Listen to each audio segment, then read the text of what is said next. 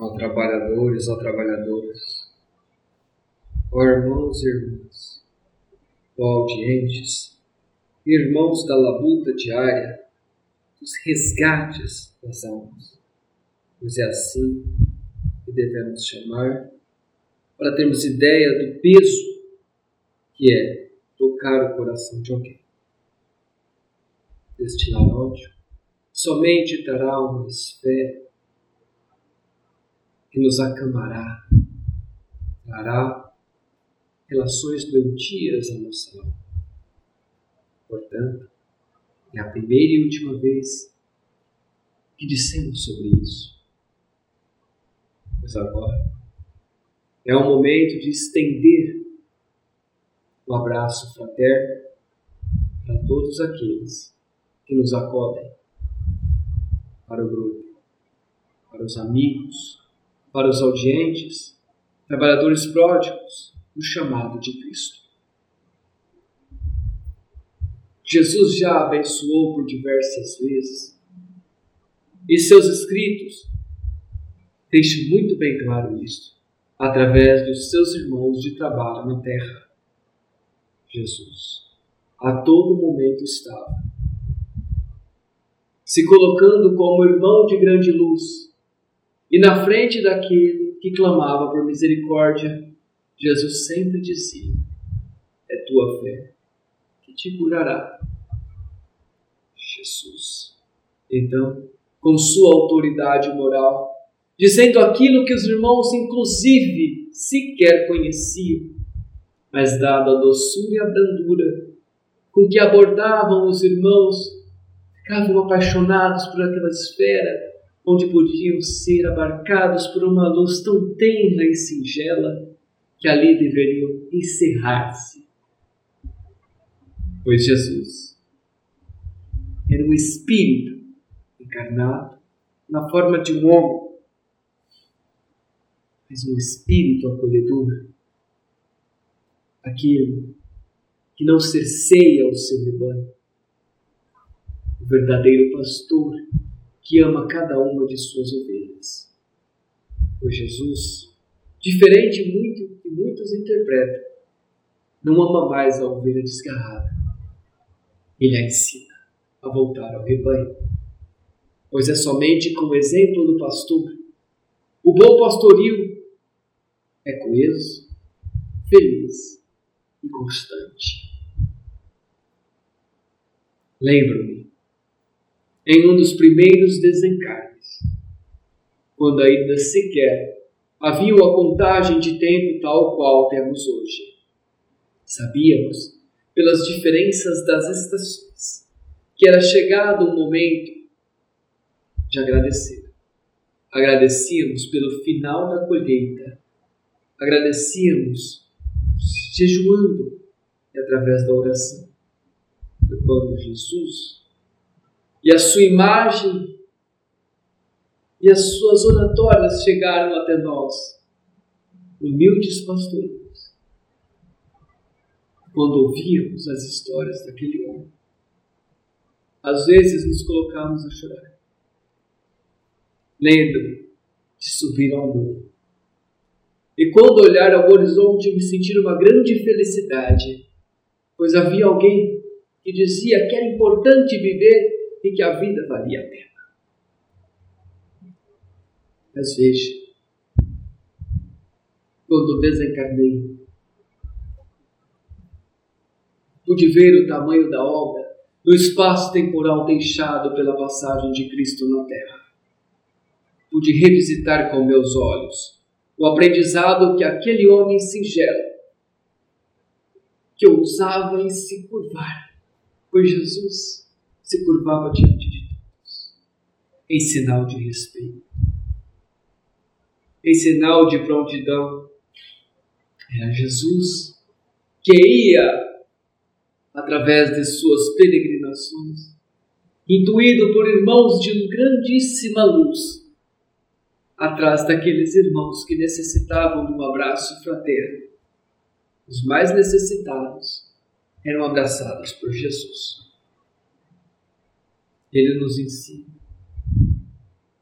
não nessa passagem terrestre, mas a voltarmos a sabermos as duras tarefas que Jesus teve de adaptar a sua alma ao corpo, sabemos o quão grande ele foi. E nós, trabalhadores do bem, que estudamos as relações de nascimentos, reencarnações, adaptações da alma, sabemos que Jesus, o Espírito de milhões de anos, precisou retornar ao arcabouço em sua forma humana para que pudesse reencarnar. Pois então o sacrifício de Jesus fora maior para adentrar em um corpo terrestre. E Jesus sequer um dia reclamou da sua missão terrena. Um dia estávamos reunidos, juntos em uma colônia, e lá fora dito que haveria uma mensagem exploratória na Terra. Naquele dia, pararíamos e sentíamos uma vibração diferente na orbe terrestre. Naquela orbe, prestaríamos atenção, pois o próprio Nazareno nos diz: na Terra hoje celebram o meu nascimento. Independente disso, estas energias que chegam até o plano espiritual nada mais são do que a união familiar. Ah, se tivéssemos todos os dias natais. Uma frase que escutamos então da oração singela da projeção de Cristo. Quando voltamos e tivemos a oportunidade de adentrar a órbita terrestre, observamos que naquele momento as famílias, mesmo digladiadas, estavam se reunindo para celebrar através do nome. Mas Jesus dizia que mesmo aquilo lhe causava um pouco de desconforto, mas era necessário, pois os irmãos estavam reunidos em prol de um bem maior. E a mensagem não era em prol do seu nome, era em prol sim do amor puro e mais singelo e verdadeiro queridos irmãos. Sem muitas delongas, em um dia onde iremos confraternizar o amor e o aprendizado de uma data longínqua, onde todos nós. Passarão trabalhadores. Chegarão novos. Adentrarão a casa do Pai e retornarão para a pátria do Evangelho. A pátria do amor findarão as suas mensagens e a sua passagem terrena e chegarão deste lado, o lado real da vida, o lado real, onde não há dor, onde não há dissabor, onde a família vive o real sentimento do companheirismo. Queiram os irmãos saber que as estruturas podem mudar, as localidades também. Se os irmãos sentarem agora embaixo de uma palmeira e se abraçarem e falarem o nome do amor de Cristo e de Deus, estarão cumprindo o propósito da terra se uma alma for tocada. Estamos aqui para tocar a alma um de outro. Não pensem que se encerram aqui os aprendizados. Pois fora dessa casa, seis irmãos abraçarão outros que precisarão de paciência, palavras de conforto, um companheirismo, um silêncio companheiro. Mas estar ao lado na derradeira hora, para que se fortifique a árvore do bem. Ó Senhor derrame essas bênçãos sobre esses irmãos. Pois onde quer que se desloquem, a espiritualidade estará. Ao longo dos anos aprendemos que o mais importante da vida é olhar para trás, com um senso de justiça, com um sorriso no rosto, sem o amargor do arrependimento para dizer: aprendi com esta passagem. O arrependimento é a visita de uma desilusão que não nos cabe no momento, pois vivemos apenas o presente. Somos frutos dos dias que vivemos. Portanto, para que possamos escolher em momento futuro a necessidade de semear agora. Se a árvore seca, um dia que adiantará lembrar do esplendor do passado, se não fazermos algo pelo presente. Queridos irmãos, foi numa árvore, olhando ao horizonte, que o irmão desencarna através do arrependimento.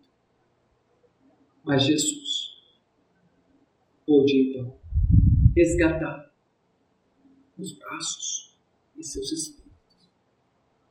Não pense os irmãos que falo de fato bíblico, mas foi através de um irmão que estava em profundo lamento, mas não teve a fé suficiente e desencarna através das dores.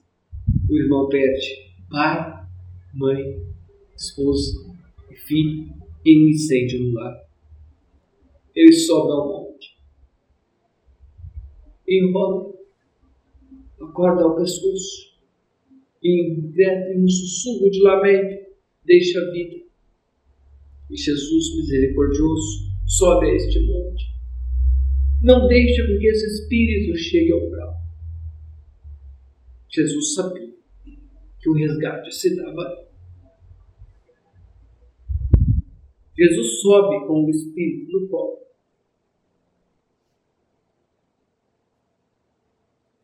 Dá o alimento fraterno e moral todos os dias visita, dizendo: Não passarás as dores umbrais estarão.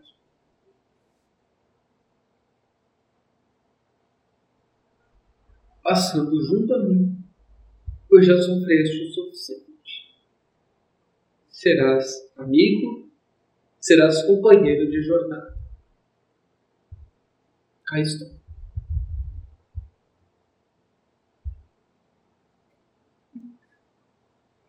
olhando a vocês. E com a missão hoje, depois de muitos séculos, em dizer que me lembro que se Jesus se importou com o resgate, uma alma que tocardes será suficiente para tocar os cimos do céu.